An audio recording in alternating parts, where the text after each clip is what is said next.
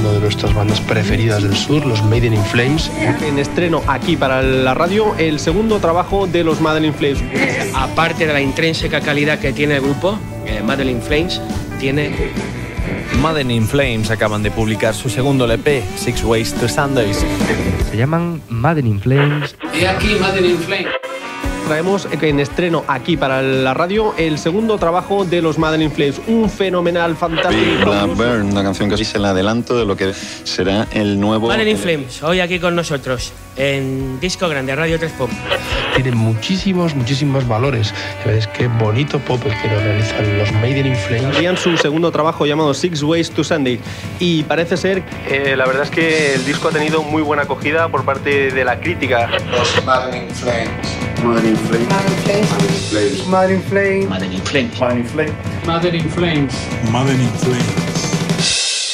Como una brisa extrañamente cálida y alimentada malévolamente por llamas enloquecedoras detrás. Madeline Flames.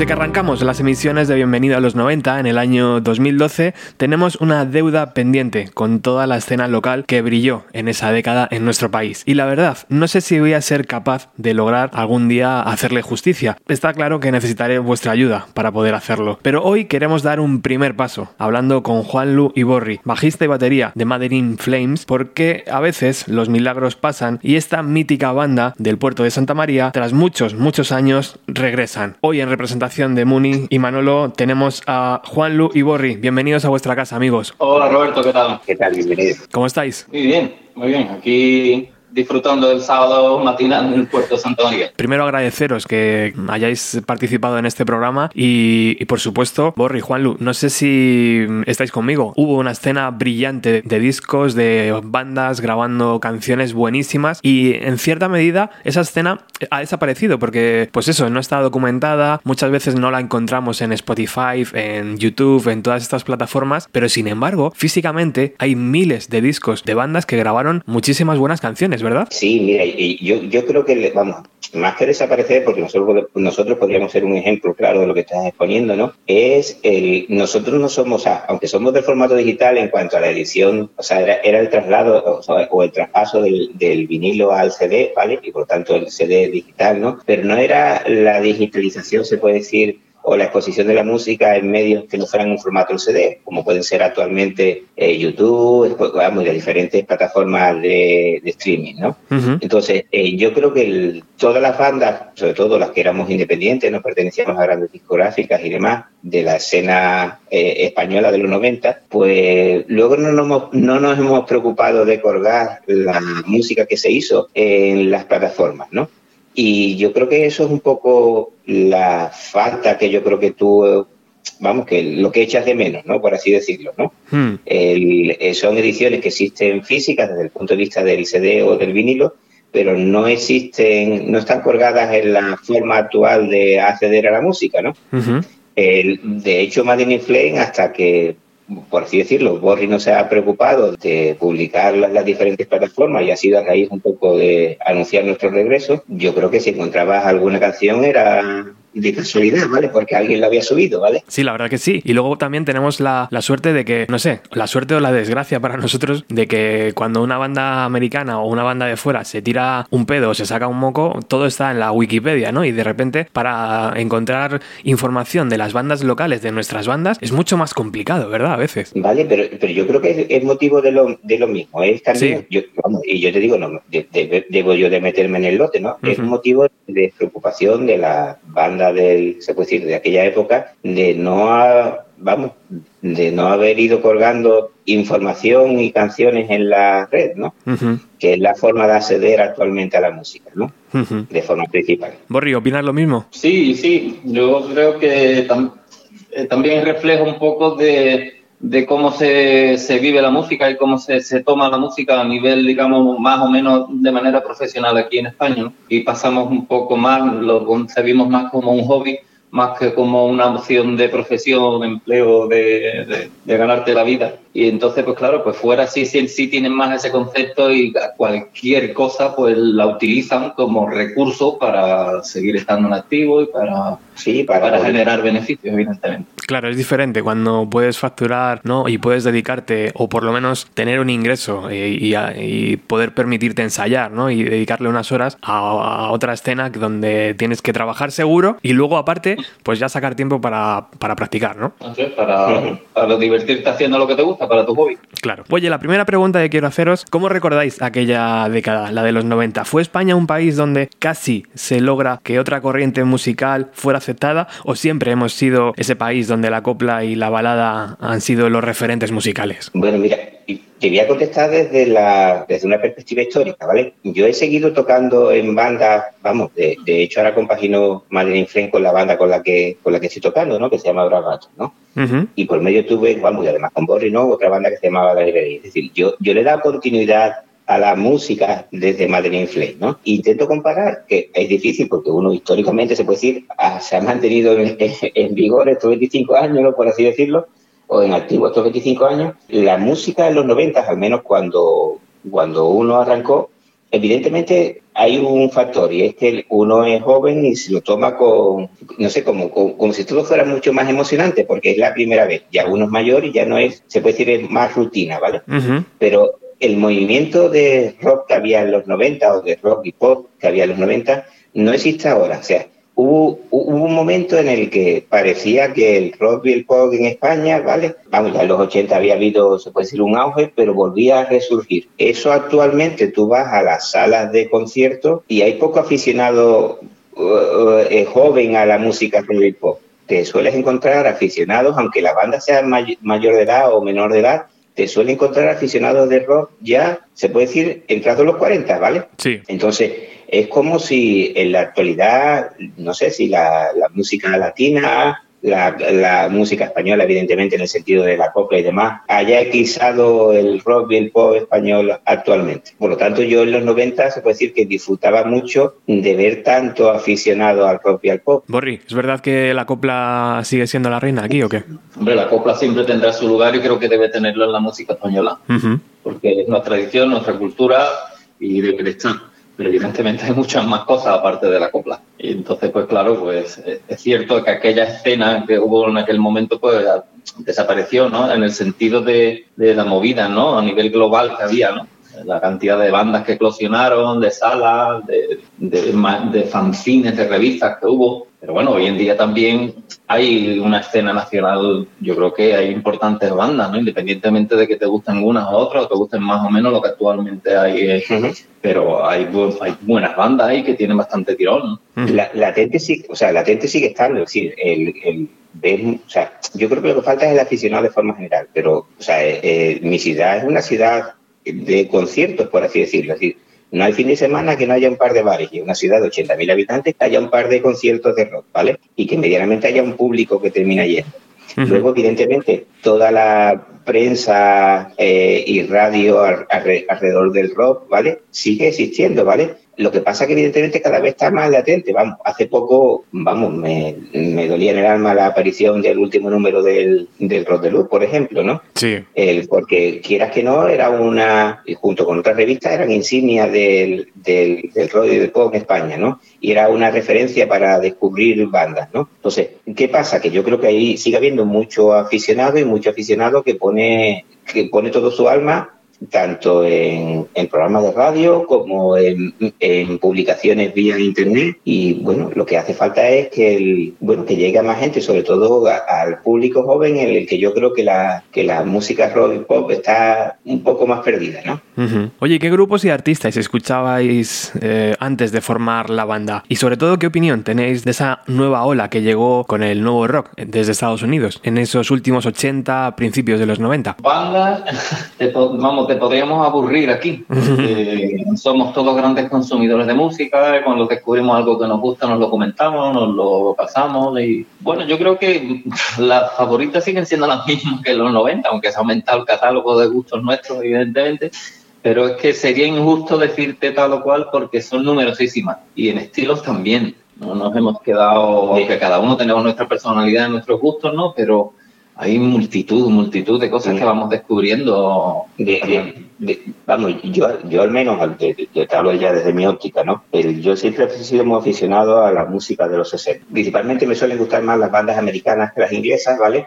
Aunque evidentemente el, entiendo que en, en ambas partes existen bandas impresionante, ¿no? Y después, evidentemente, cuando uno, cuando uno empezó a tocar, que era a principios de los 90, ¿vale? Aquí en España eh, había, se escuchaba, y, yo al menos lo viví de forma muy intensa, el nuevo rock americano, ¿no? O sea, bandas como Husker como Ren, como los Phillies, ¿vale? Te marcan de pequeñito, ¿vale? Porque son discos que repites una y otra vez. Hay algunos de, vamos, eh, de, de, esos discos que te marcan que ahora cuando lo vuelves a escuchar, pues dices tú, bueno, pues no estaba mal, pero tampoco era el, el, no va más en aquel momento, o sea, o, o, lo ves desde otra perspectiva. Pero reconozco que hay muchas de esas, o sea, que muchas de esas bandas del, del, nuevo rock americano, yo me sigo emocionando cuando vuelvo a poner el, los discos, ¿no? Yo creo que sí, donde coincidimos todos Roberto, es el que mayoritariamente escuchamos música cantada en inglés. No nos suelen gustar mucho bandas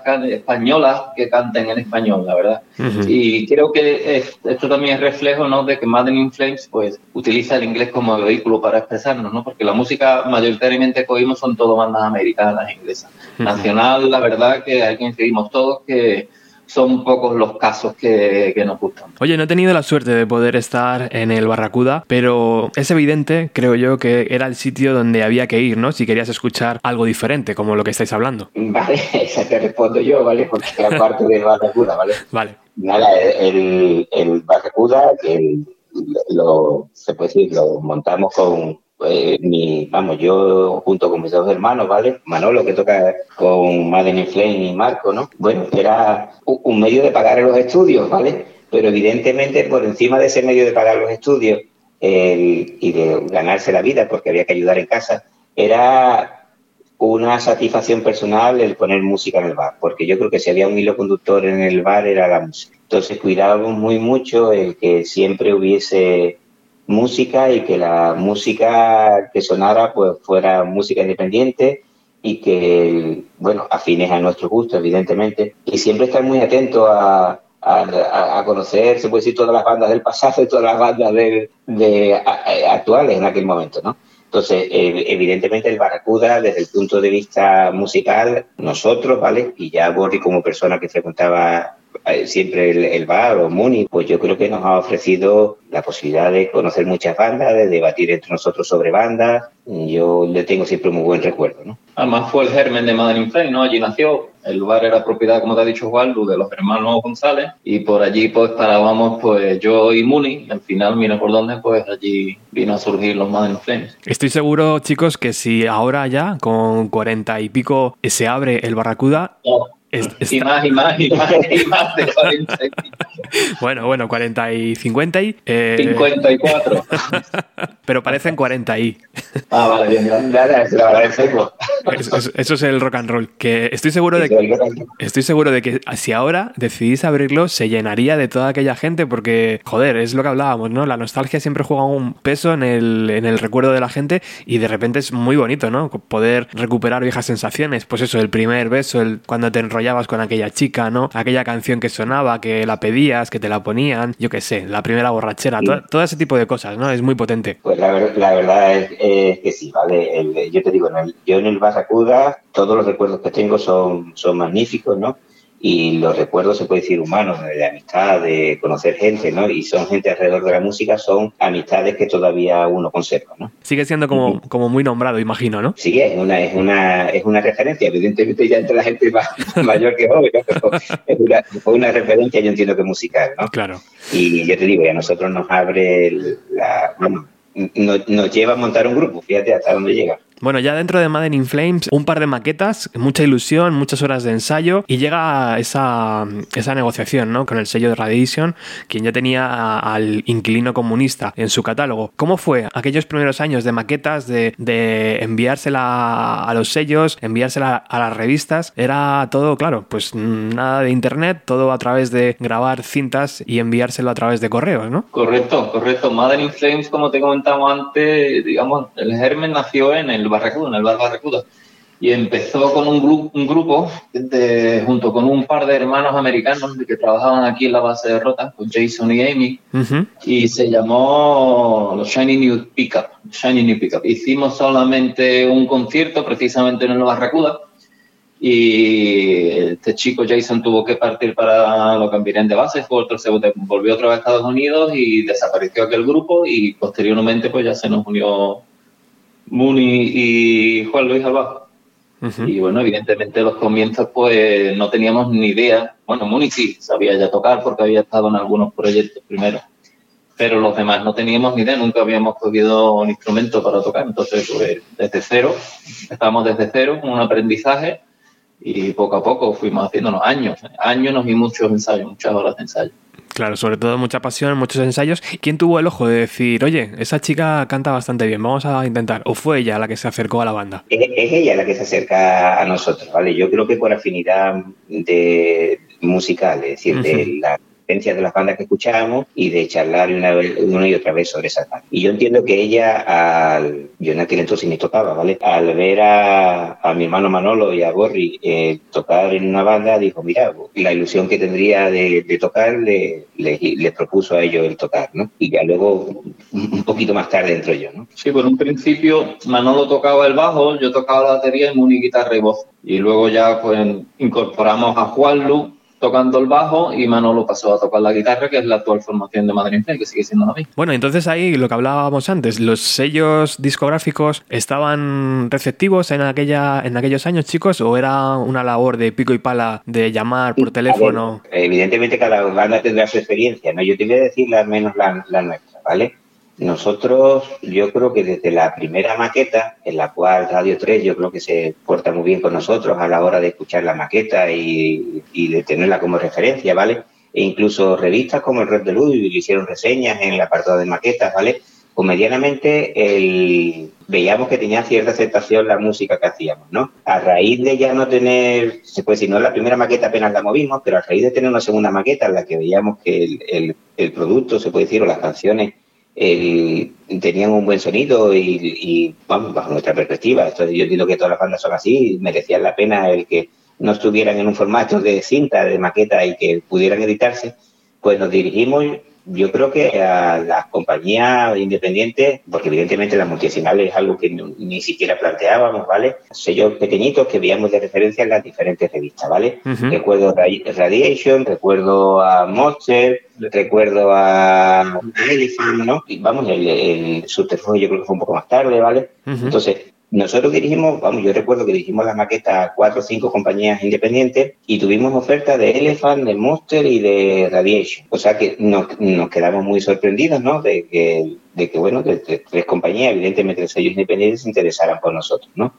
A raíz de que fuimos a un concierto a Madrid, eh, perdón, a, a, Granada, ¿no? Y conocimos a, a Unai Fresnedo, pues nos cayó simpático y yo creo que la decisión fue, esta persona nos ha gustado, o sea, realmente dice tú, no menosprecia el de Elephant ni, a, ni, a, ni al de Monster, sino simplemente a ellos no los conocimos, los conocimos simplemente con un contacto de teléfono y a, y a Unai por fortuna lo pudimos conocer en persona, ¿vale? Entonces la decisión fue más una motivación de decir, mira, este chaval es buena persona, tiremos para adelante, ¿no? Y te digo, seguramente igual o, o, iguales de buenas personas serían la gente de Monster y la gente de Elephant, ¿no? Sí. Pero bueno, yo creo que fue simplemente que lo conocimos primero, ¿no? Esos pequeños detalles, ¿verdad, Juan? Lo que era como que te marcaban un poco más, claro. Sí, está claro, ¿vale?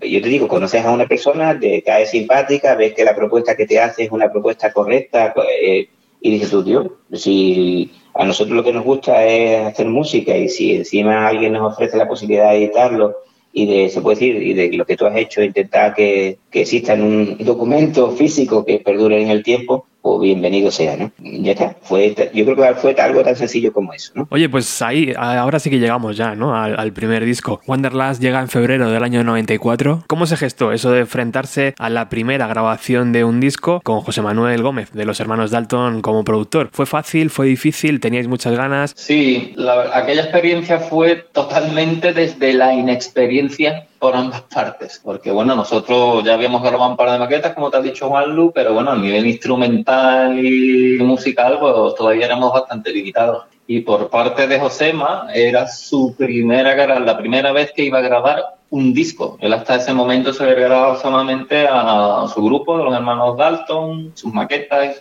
pero nunca se había enfrentado a, un, a grabar un disco ¿no? completo. Entonces, pues el arranque fue un poco del desconocimiento total para ambas partes. Y además, desde el punto de vista técnico, Josema siempre estaba acostumbrado, o sea, en las maquetas anteriores que le habíamos hecho con él, ¿vale? Y evidentemente las veces que él, que él había grabado a otras bandas y a su propia banda, él tenía un ocho pistas, ¿vale?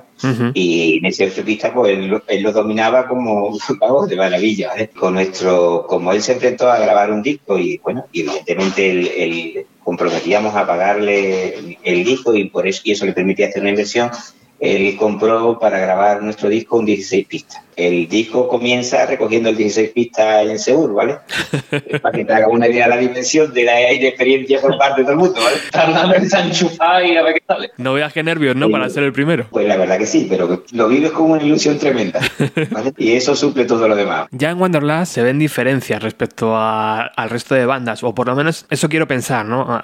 Muchos años después. La excelente mm, voz de, de Mooney y sobre todo cómo pronuncia, ¿no? El, el inglés. Eso del inglés salió de forma natural, chicos? Imagino que sí, ¿no? Que era como lo que consumíais. Antes Borri nos decía que si escuchas música de grupos de fuera y te gusta, pues casi ni te planteas, ¿no? Escribir letras en castellano. Así fue, es que no, hubo ni, un planteamiento jamás de vamos a componer en castellano. Salió de la manera más normal, más natural.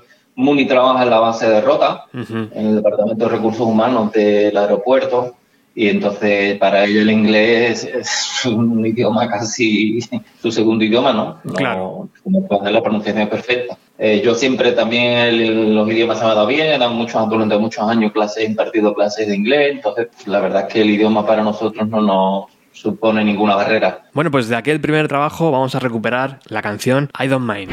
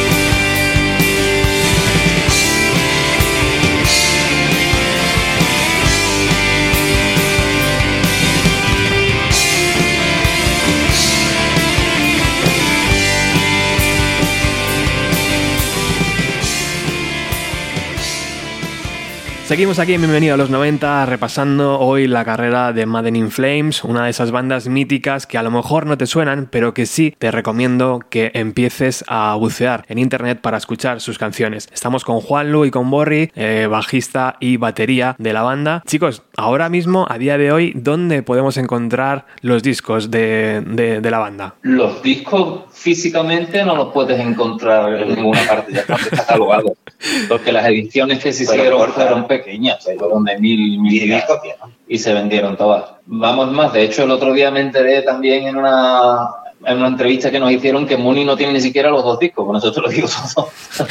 Pero sí, hoy en día ya la música de Madden Flame la puedes encontrar en cualquiera de las plataformas, de, Spotify, Deezer, Google Drive, YouTube Music, en todas, ¿no? Absolutamente en todos sitios.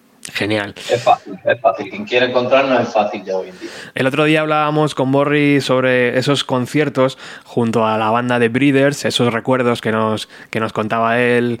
Además, muy, muy nítidos. Tienes muy buena memoria, ¿no, Borri? Tienes una facilidad ahí pasmosa más que memoria, como soy muy, como dicen esta, gente, soy muy artible y lo guardo todo, más que memoria es porque tengo soporte físico de las cosas, si no se me olvidaría, te lo garantizo. Oye, ¿qué recuerdos tenéis de, esos meses de furgoneta después de lanzar el disco? ¿Qué os transmitía a la gente y qué os transmitía a los medios de comunicación de, aquel primer trabajo? Wonderland fue un disco bien recibido y nos permitió pues ir a tocar a las principales ciudades de aquí de España, ¿no? Era, era un poco, nosotros estábamos acostumbrados a tocar en la zona, pues para nosotros era toda una experiencia montarte. En aquel entonces no, iba ni un furgoneta, íbamos en dos coches, lo recuerdo perfectamente. Dos, dos en cada coche y el resto del coche cargaba hasta los topes, ¿no? Entonces, eh, eh, es una experiencia inolvidable, que es una cosa, se puede decir, eres joven, te dice que vas a tocar en Madrid o en Barcelona o en Bilbao, en Valencia, y dices tú, allá vamos, vamos, lo que haga falta, ¿vale? Entonces, a pesar de la paliza que era el ir, porque era, vamos, recuerdo de salir de aquí en la madrugada de un día, llegar a Barcelona y conforme llegas toca, ¿vale? Pero lo vives realmente emocionante y sobre todo ya encima es esa emoción en el momento en que la gente se te acerca y te dice que le ha gustado el concierto, que tiene tu disco y demás, dices tú, Dios mío, esto es algo irrepetible, ¿no? Borri, dale rienda suelta a tus recuerdos. Hombre, aquello como Juan Lu te dice, pues fue una de las mejores épocas de nuestra vida, ¿no? Muchísimos recuerdos, muchísimas anécdotas, muchísimas aventuras. Yo creo que hoy en día eso sería incapaz de volver a vivirlo, ¿no? Porque efectivamente, ahora visto con la perspectiva del tiempo, eran verdaderas palizas las que nos dábamos, porque era llegar a la ciudad, eh, probar sonido, tocar y luego montarte nuevamente en el coche y pegarte toda la noche entera conduciendo para llegar a la siguiente localidad y volver a tocar. Y, sin dormir, ¿eh? Pero bueno, ya te digo, con la ilusión que la hacíamos y las ganas y la juventud que teníamos entonces, aquello fue, ya te digo, de los mejores tiempos, ¿no? De nuestra vida, ¿no? Bendita juventud, eso digo yo, ¿no? Porque, claro, eh, se aguantaba todo, el cuerpo aguantaba todo. Se aguantaba todo, todo, todo. Hoy en día, cuando ahora cuando nos hemos vuelto a reunir y estamos ensayando, ya te rehuimos de los amplis y grandes, ya todo lo queremos pequeñito, que no pese. todo lo que sea más grande de un teléfono ya molesta. Ya, ya empieza, mucho.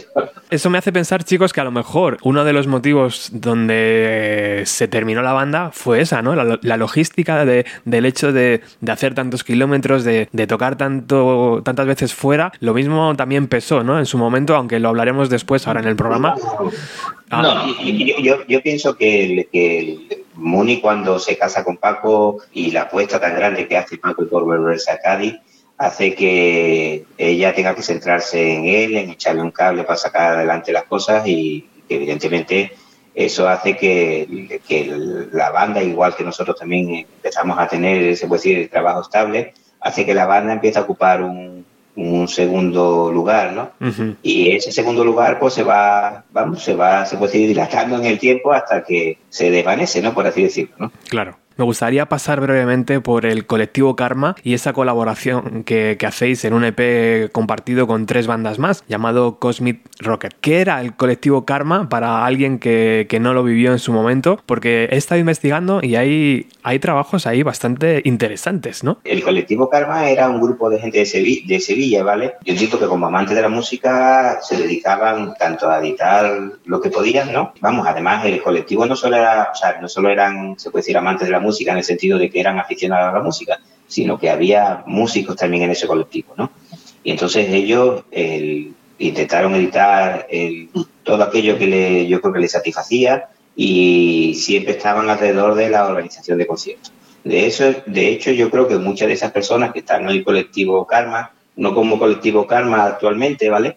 sino de forma individual o asociados con otras personas, siguen manteniendo esa pasión por la música y siguen eh, alrededor de la edición de, de trabajos y alrededor de la, de, se puede decir, de la, de la programación de conciertos, ¿no?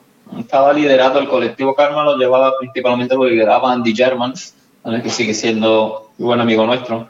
Y según él nos contó, aquella iniciativa del homenaje a T-Rex, el EP aquel que salió en vinilo, pues bueno, la intención de él fue pues dar un poco más a conocer el sello y para ello pues utilizó las cuatro bandas que él consideró que en aquel momento tenían un poco más de nombre para darle un poco más de promoción ¿no? al sello y nos ofreció la, la posibilidad de, de, participar en él y nosotros, claro, encantados. Escogimos el Road Run de T-Rex para aquella ocasión. ¿Era una referencia musical en vuestro catálogo o simplemente era como, mira, nos apetece mucho hacer esta? Yo creo que desde el punto de vista de la influencia de Mark Bolan en el sonido de Mad in Flame, bajo mi punto de vista, yo te diría que no existe. Ahora, la influencia de Val Bolan en cada uno de nosotros como aficionado a la música claro. es tremenda, ¿vale? Porque, porque es, impresionante, ¿vale? Ahora, nos hizo una ilusión tremenda enfrentar una canción de eso, te lo aseguro. Bueno, pues vamos a escucharla.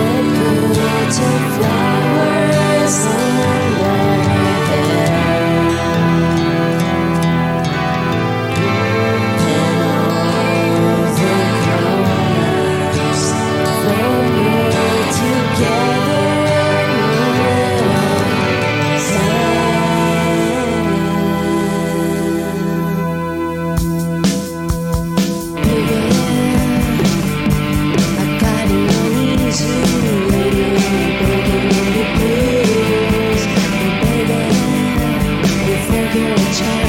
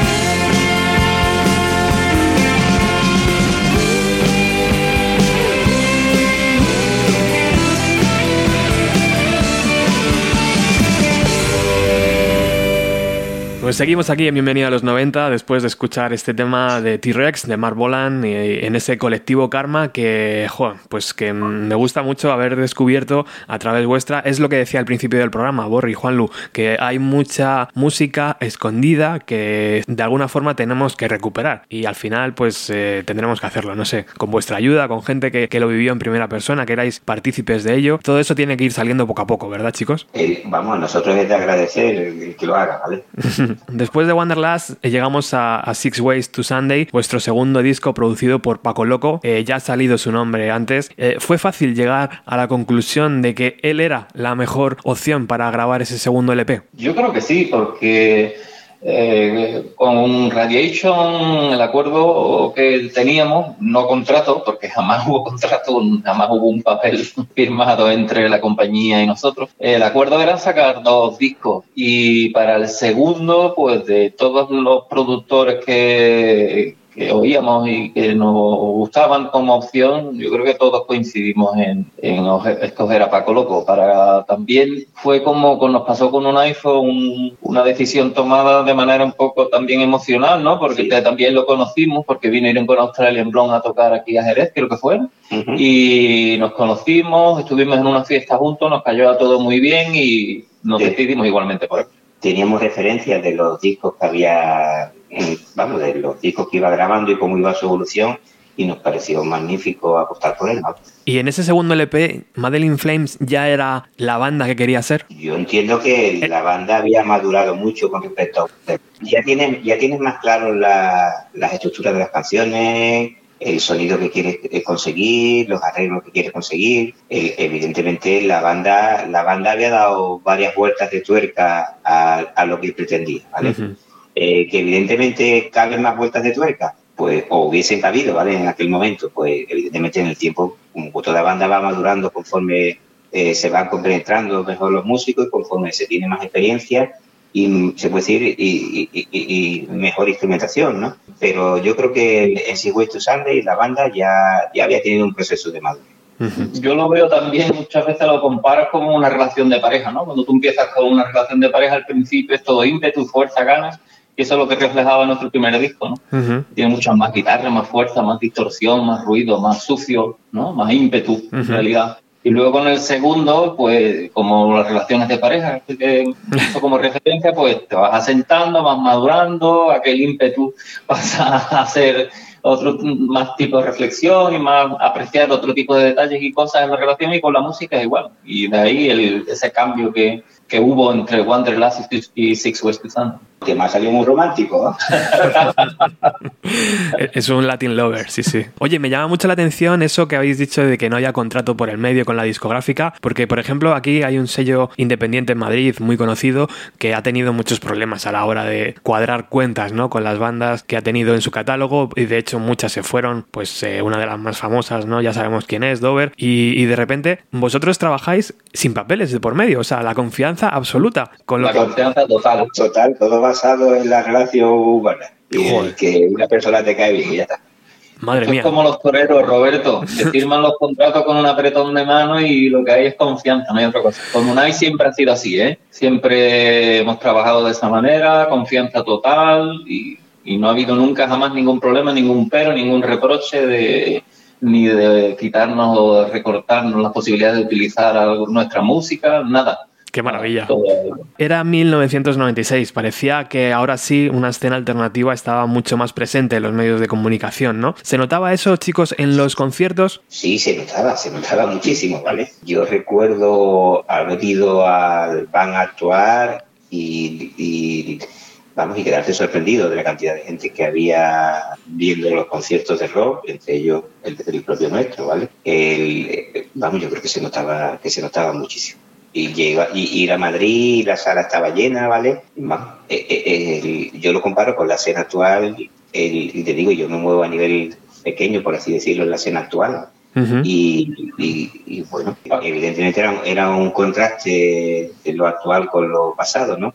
Lo pasado era la gente alrededor de una música que empezaba, a, decir, a, a escuchar o a mirar. O... Paco, de hecho, hace poco nos comentaba también que más quisieran ahora muchas de las bandas fueran a veros el número de gente que iban a veros a vosotros. Pues seguramente sí, ¿no? Ahora ha cambiado demasiado todo y, y, fíjate, lo que pasa que me llama mucho la atención, ¿no? También esto que decís ahora respecto a lo que comenta Mooney en el documental, que ahora hablaremos de él, cuando sus recuerdos en la sala El Sol decía que, joder, que la gente como que, como que no. El último concierto de Madrid, la verdad es que no salió Vamos, nos salió bien, pero tuvimos problemas de sonido y luego el público la verdad es que es bastante frío. Yo no sé si es que no nos conocían, pero comparado con Bilbao o Logroño, que hemos tocado también, muy mal. Yo creo que eso fue, el, a ver, la vez que fuimos a tocar en la Sala del Sol, vamos, tuvimos la desgracia de coincidir, con un concierto de Dover, ¿vale? Ah, amigo. Y Dover, aparte de ser una banda local, es decir, una banda de Madrid, claro. estaba en ese momento en pleno auge. Entonces yo creo que, bueno, fue fallido por nosotros, vamos, fallido relativo, porque hubo gente en el concierto, ¿no? Pero no tanto como se esperaba en función a otros conciertos que habíamos anteriormente, ¿no? Mm, ya. Y yo creo que fue debido por la coincidencia, ¿no? Y evidentemente el auge de una banda local de Madrid que estaba teniendo en ese momento, ¿no? Totalmente lógico. Lo que pasa es que eso nunca se puede prever, ¿no? Como cuando de repente haces un concierto y te das cuenta de que el Real Madrid está jugando la final de la Champions y dices, joder, macho. de, de, de hecho, sí, está claro, eso es así, ¿vale? De hecho, yo recuerdo que antes de ese concierto tocamos en Fan Club, ¿vale? En Sevilla. Y la sala, o sea, y te digo antes, una semana antes, ¿vale? No, vamos, son recuerdos que uno tiene, o sea, lo mismo si no es una semana, son dos semanas, pero yo tengo un poco antes. Y sin embargo, en Sevilla estuvo la sala a reventar, ¿no? este, la ilusión nuestra era llegar a Madrid y ver lo mismo, ¿no? Claro. Pero no, no sucedió esa situación, ¿no? Cuando el disco había tenido muy buenas críticas, ¿vale? En todas las revistas, etcétera, etcétera. Pero te digo, lo recuerdo perfectamente. Alguien me dijo, hay una banda, porque yo de hecho hasta la conocía poco, por así decirlo. Me dijeron, es que hoy estáis tocando con una banda de aquí de Madrid que tiene mucho y mucho tirón. Bueno, pues evidentemente eh, es normal, ¿vale? Bueno, pues de ese segundo trabajo vamos a escuchar la canción And Then There's You.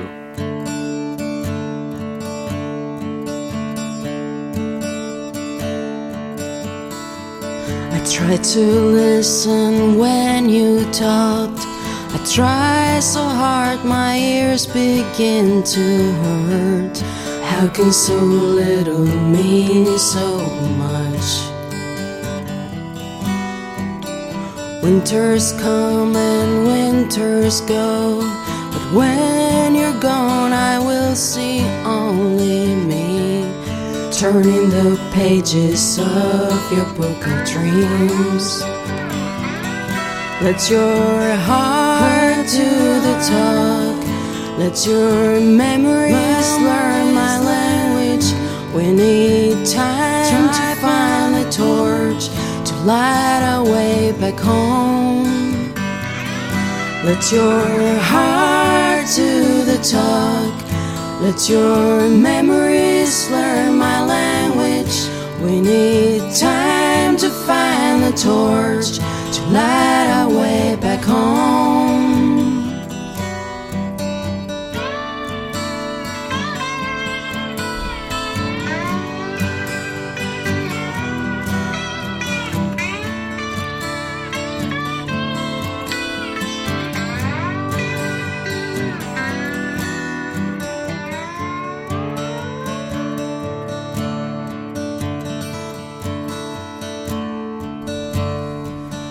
Wish you well, I wish you well. Though winter darkens every home, mine will stay warm if you decide to come. Cause winter's coming, so they say. But when you're gone, I will see only turning the pages of your book of dreams. Let your heart do the talk. Let your memories speak my language. We need time to find a torch to light our way back home. Let your heart do the talk. Let your memories speak my language. We need time to find the torch to light our way back home.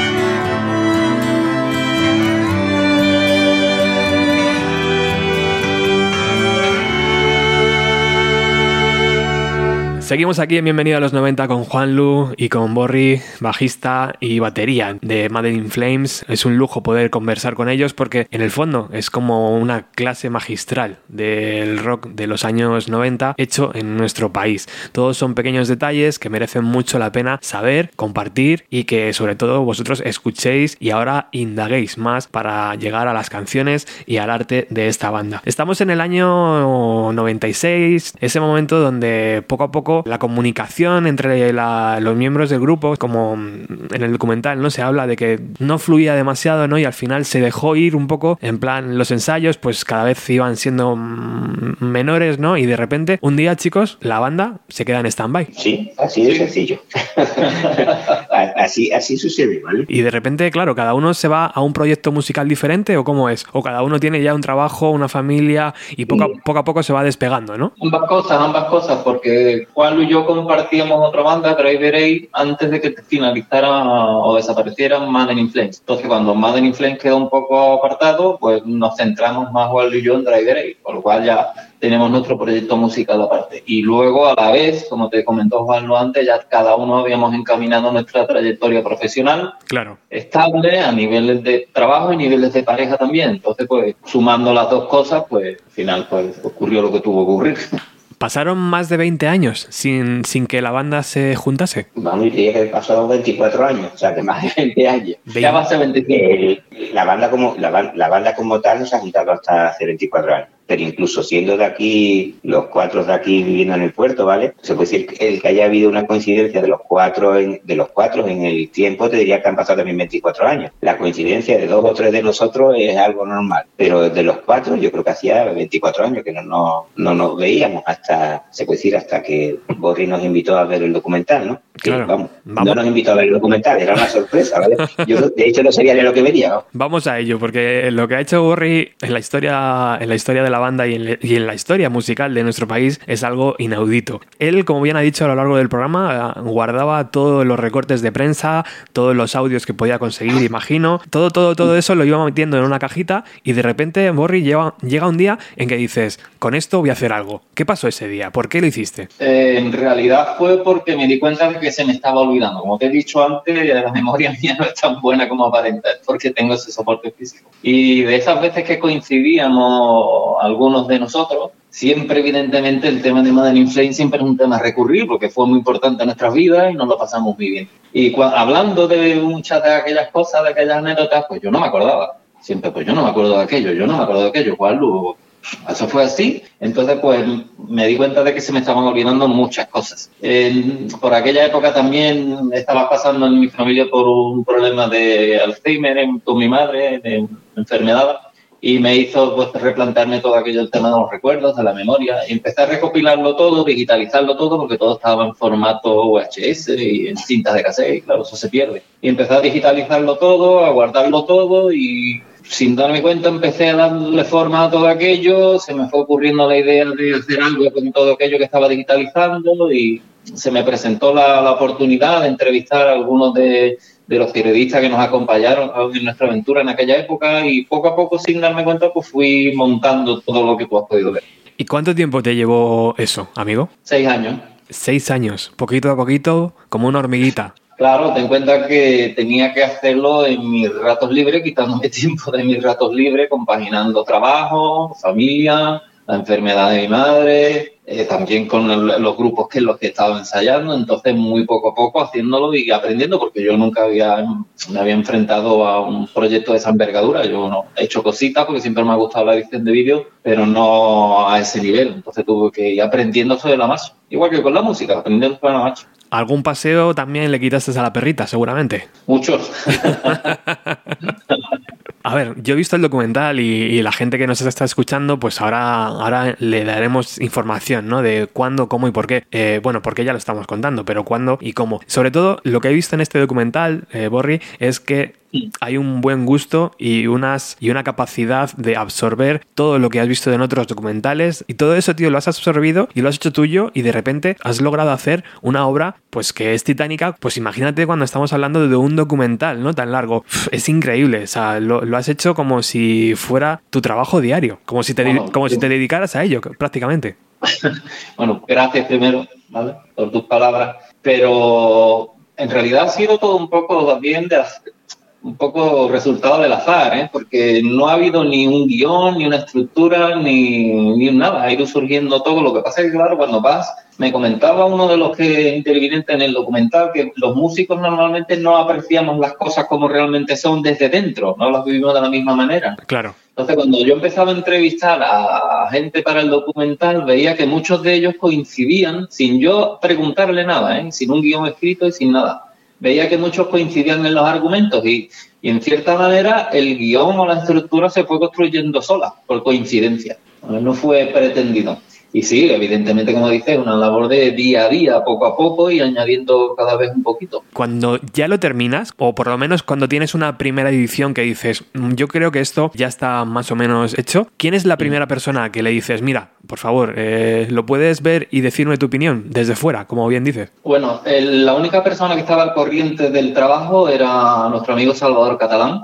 Que es gestor cultural de la Universidad de Cádiz, el único que estaba al, al, tanto de todo aquello y de lo que se estaba gestando en secreto a la margen del resto de la banda. ¿Por qué? Pues porque cuando tú te embarcas en un proyecto así de esta envergadura, pues, pues pierdes la perspectiva, ¿no? Y necesitas siempre a alguien de fuera que te diga un poco, oye, Claro. pues mira, aquí no, aquí sí, o esto... Entonces era el único que cuando tenía un trozo más editado lo veía y transmitía su opinión y a veces la modificaba o a veces no, dependía, ¿no? Pero el único que estaba al tanto de todo esto. Oye, pues el siguiente paso era decir, ¿qué hago con ello? ¿Lo, ¿Se lo envío al resto del grupo? ¿Les reúno en un sitio y se lo muestro? ¿Cómo decidiste darles aquella sorpresa tan grande? Yo, yo soy uno de los sorprendidos, ¿vale? Uno de los tres sorprendidos. Tú no tenías ni idea, Juanlu. No, no, mi- a ver, el, el- yo sabía que algo, algo andaba haciendo, evidentemente en un documental, ni por casualidad, porque el- yo al igual que él también suelo tirar de, de, los- vamos, de guardar los recuerdos y demás, ¿no? Y de tenerlo bien archivado. Entonces yo sé que él me pidió pues fotos, grabaciones, ¿no? Pero digo, este estará eh, digitalizando la documentación y nos va a dar un CD con todas las fotos digitalizadas y demás, ¿vale? Eso es lo que yo, lo que estaba en mi cabeza, ¿vale? Ajá. Pero eso estaba en mi cabeza como diciendo, ya lo dará algún día, ¿vale? Hasta que un día me dijeron, tienes que ir a casa de Borri, que él va a reunir a comer y va a dar una charla y demás, ¿no? Borri está casado con mi hermana, ¿vale? Entonces digo yo, bueno, yo pensaba que íbamos a hablar de, vamos, de una situación familiar, ¿no? Con respecto a cómo ir solventándole demás. Con eso te digo yo, cómo vine yo aquí, ¿vale? Y cuando llegué, pues me terminé encontrando pues a, mi hermano, a Moni, estaba también Paco, muchos amigos comunes, ¿no? Y yo digo, bueno, ¿esto qué es lo que es, Dios mío? Total, que estuvimos, tapea, estuvimos tapeando, estuvimos, era un almuerzo, ¿vale? Hasta que ya llegó y digo, voy a poner una cosa que hecho.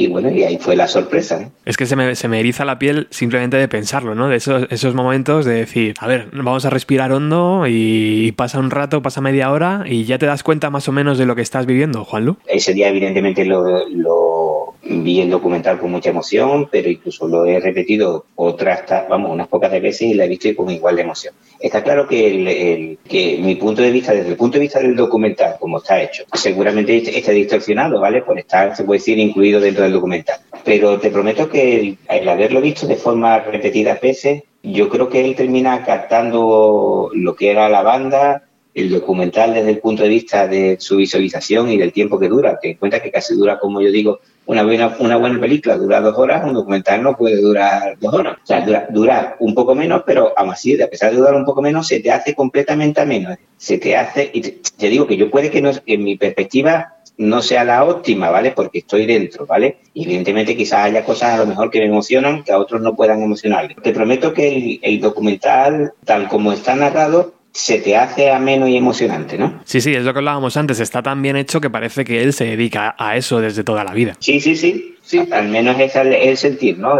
Borri, desde, la, desde la distancia veías a- a la al resto y, y ¿qué hacían, tío?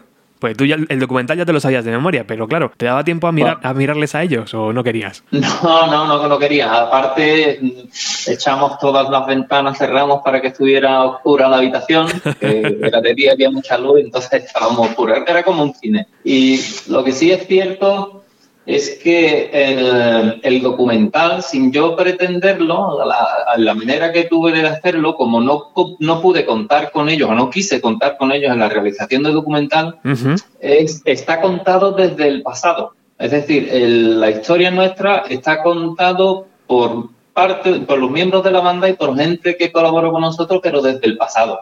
Eso creo que es algo un poco peculiar, ¿no? Del documental y sin participar nosotros, mm, que es muy, típico, ¿no? Eh, actualmente de aquellos recuerdos, ¿no? En una vista desde la actualidad, ¿no? Sino que está hecho del pasado. Yo creo que eso le da un valor extra, digamos, ¿sabes? Que, que no salga el músico diciendo, sí, eh, bueno, esto fue así, sino que todo alrededor, alrededor, del músico te vaya construyendo la historia es muy bonito. Yo intenté, lo que sí es cierto que es premeditado, intenté que el documental no fuera el, el típico documental en que van apareciendo gente nada más y va hablando sobre las alabanzas a la banda. Eso no me gusta nada. Lo hay, es cierto que hay gente que aparece hablando sobre nosotros, pero momentáneamente, inmediatamente procuraba poner imágenes relativas a lo que estaba diciendo, pero que no apareciera el personaje nada más ahí dando una charla con un fondo detrás. Claro. Eso no me gusta nada, me aburre. Vamos, incluso desde el punto de vista del, o sea, aunque hay feedback en el, en el documental, pero desde el punto de vista de la narración histórica, se puede decir de la banda, evidentemente con el corto periodo que tiene la banda, con dos maquetas y dos discos, ¿no? Está muy bien narrado, ¿vale? Está bien narrado. O sea, tú coges el hilo conductor de la evolución de la banda y lo vas viendo en el documental perfectamente. Acaban los últimos minutos del documental, se encienden las luces, se levantan las persianas ¿Y qué ocurre? Y les digo que el final del documental es el día ese que estuvimos allí, porque, claro, el cierre del, de la historia, el cierre de, del documental tenía que ser el reencuentro nuestro. Claro. Entonces, ese día, como sin ellos saberlo también, pues había colocado cámaras por la casa y había grabado el, el, encuentro. Entonces ellos vieron el documental sin el final. Le, dije que el final era precisamente ese día que, que, que, estábamos allí. Había colocado cámaras, había un amigo nuestro también artista, Sebastián, con Nelson, que es un hombre artístico, que nos hizo algunas portadas y algunos trabajos, aparentemente con una cámara de fotos registrando aquello y también estaba grabando vídeos. Entonces, todas esas imágenes fueron las que utilicé para el final del documental y los créditos. Para mí es de lo más bonito, ¿no? El final del documental lo mismo más bonito, lo más emotivo. Es emocionante y sobre todo no te esperas ese final, porque lo mismo cuando empieza, pues te das cuenta de que es un documental de algo pasado, pero de repente el presente golpea muy fuerte, ¿no? Al final. Y, ese, eh, y es el, el hecho de, del regreso de la banda, ¿no? Que eso es, eso es, eso es prácticamente maravilloso. y si te fijas, lo he hecho al contrario, he reflejado el pasado en colores y el presente en blanco y negro. Qué chulo. Me gustó esa idea de contar. Anda que no tiene Juan Lu peligro este con una cámara, ¿no? Pues sí, pues sí. no te puedes fiar, macho, no te puedes fiar en ningún momento. Nada, tanto peligro como hay no tienen broma otra vez esto. bueno, entonces eh, se acaba el documental, eh, eso, pues imagino que estáis tomando unas copas, ¿no? La emoción a flor de piel. ¿Y cómo surge eso de decir, bueno, a lo mejor eh, ensayamos una última vez. ¿Cómo es esa, chispa que da inicio de nuevo a que Mother in Flames estéis en activo? Yo sabía que ese día iba a surgir, o me lo podía prever, porque en la familia siempre cada vez que nos reuníamos, siempre como te digo, recurrente el tema de Mother in Flames y porque nos reuní otra vez, porque no volví a tocar. Y sabía que iba a volver a salir. Y yo en un principio tenía pensado decir, si surgía, tenía pensado decir que yo no, no participaba de ello pero luego pensándolo fríamente, digo, bueno, si ese día surge aquello, yo precisamente que sido el que he motivado, digamos, eso, ¿cómo voy a ser que me niegue, no? Entonces, si surge, voy a dejar que todos ellos opinen y si todos están de acuerdo, pues yo evidentemente diré que sí. Y así fue, ¿no? Cuando todo aquello empezó a pasar el día, tras las copas, las emociones y todo aquello, pues Muni y Manolo dijeron, bueno, ¿qué pasa? ¿Vamos a volver a hacer algo?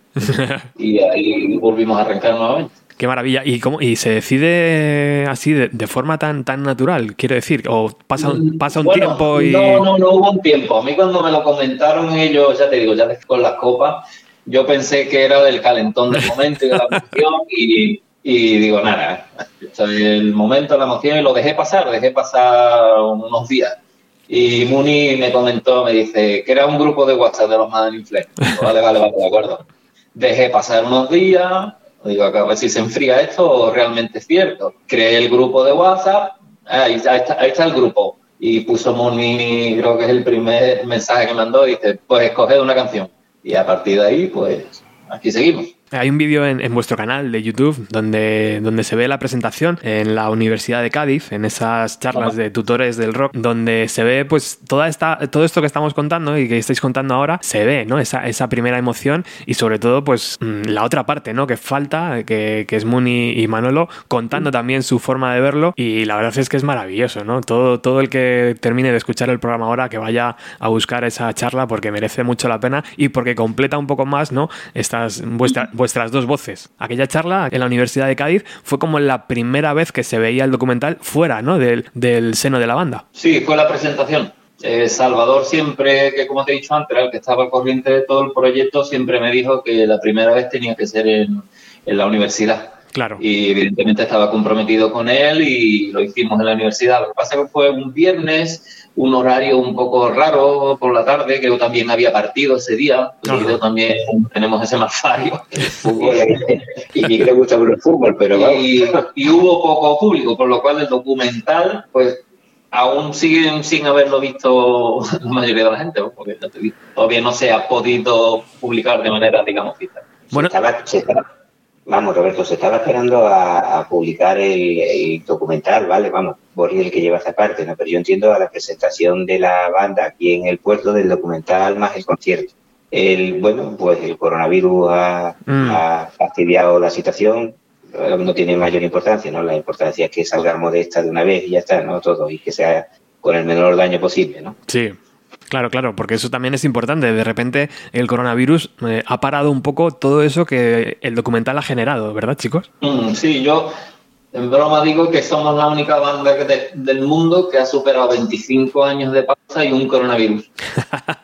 Sois inmortales. somos artibles, como dicen aquí.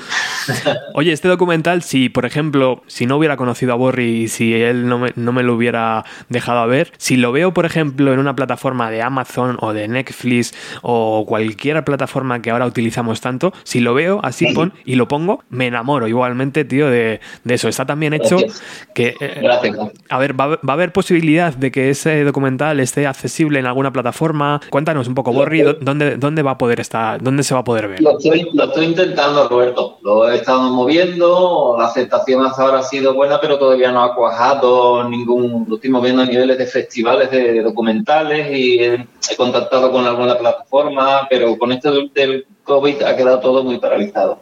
Y es muy difícil, sinceramente, que acceder a plataformas es muy difícil porque el documental no tiene respaldo ninguno de ninguna compañía ni de ninguna editorial. Lo he hecho yo, lo he financiado yo, ahí lo único que hay es mi tiempo entonces, no tengo medios de hacerlo llegar más allá de lo que yo pueda buenamente conseguir de la manera que lo hago, ¿no? Que es llamada a teléfono, email y insistir, pero no tengo ninguna, ningún nombre por detrás ¿no? que lo respalde y que lo pueda hacer accesible y llevar con cierta garantía a algún medio. Yo, yo opino igual que tú, o y te, digo, o sea, yo puedo estar distorsionado por estar dentro del documental, no en su elaboración, que soy completamente ajeno, pero sí evidentemente en la narración del documental, ¿no? El, yo opino igual que tú, o sea, yo veo ese documental en una plataforma, sea en este caso la banda en la que he estado o sea de otra banda, y me enamoro del documental. A ver, hay una frase que a mí me gusta muchísimo del documental, ¿no? Y es como, como abre, que dice, nunca congregaron a grandes audiencias, tampoco ocuparon los primeros puestos en las listas, pero si alguna vez tocaste en una banda, esta también puede ser tu historia, ¿no? A partir de ahí, tío, todo lo que venga después es perfecto, porque ese, ese inicio es brutal. Gracias nuevamente, pero yo creo que es que es así, ¿no? Si es que la historia de Man in Flame no difiere de la de muchas otras bandas de aquella época, ¿no? Exacto. Fuimos es la ilusión de la, yo creo que refleja la ilusión de, de, vamos, te diría de cualquier banda de cualquier época, pero la de aquella época en mayor medida, ¿no? Claro que sí. Oye, Paco Loco está dentro del documental, o sea, él sabía que, eso se, se, iba a hacer, pero cuando vio el resultado final, ¿qué dijo? Pues igual que todos los demás, se emocionó muchísimo. Además, Paco es un hombre muy sensible aunque pueda parecer lo contrario por su aspecto, pero lloraba como una plañidera.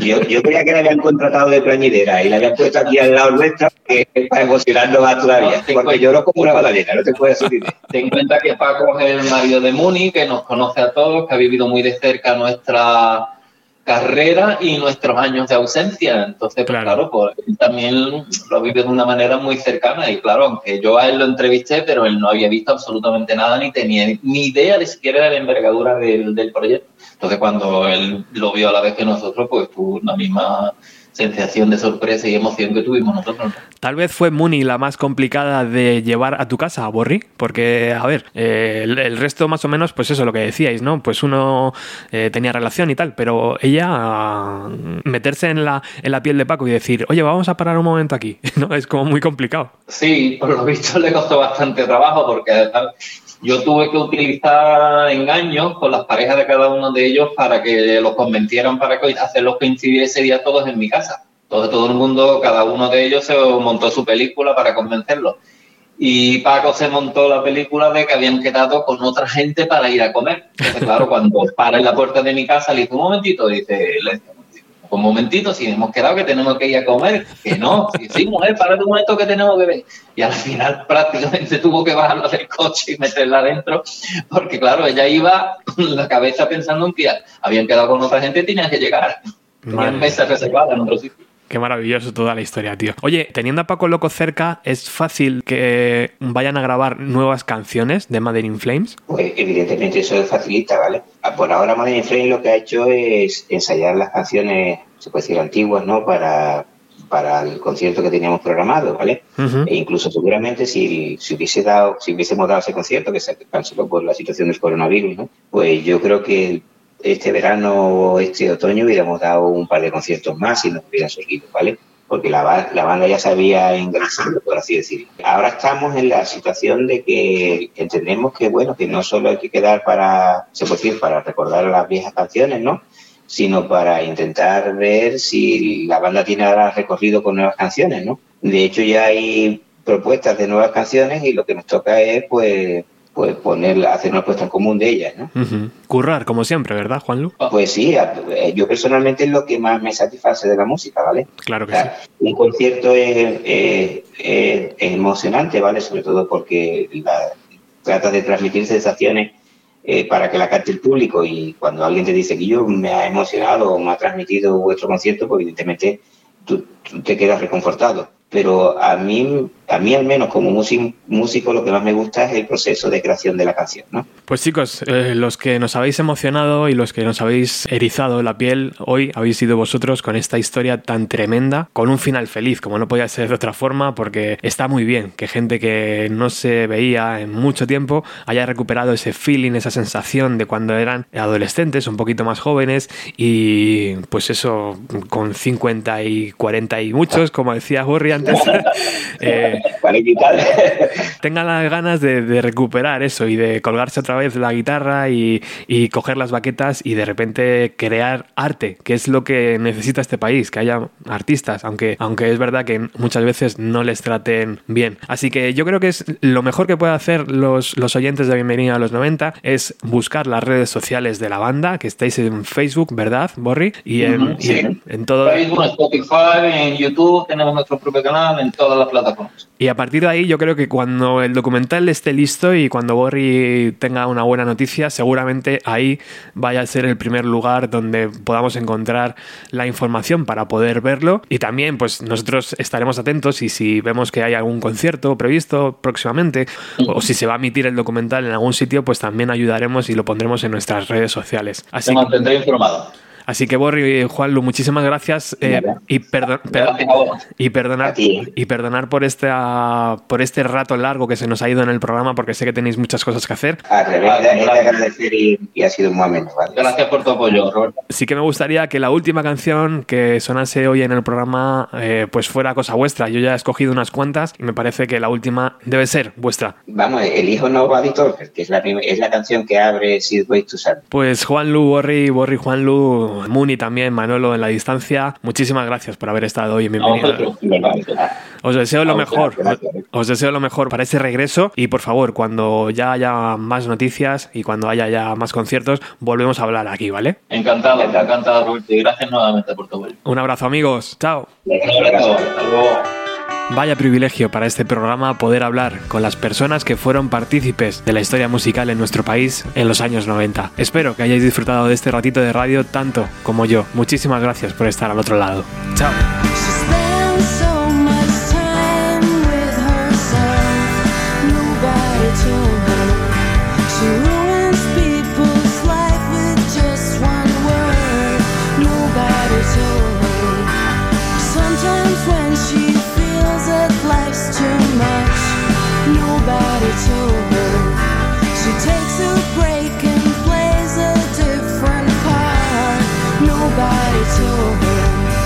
And she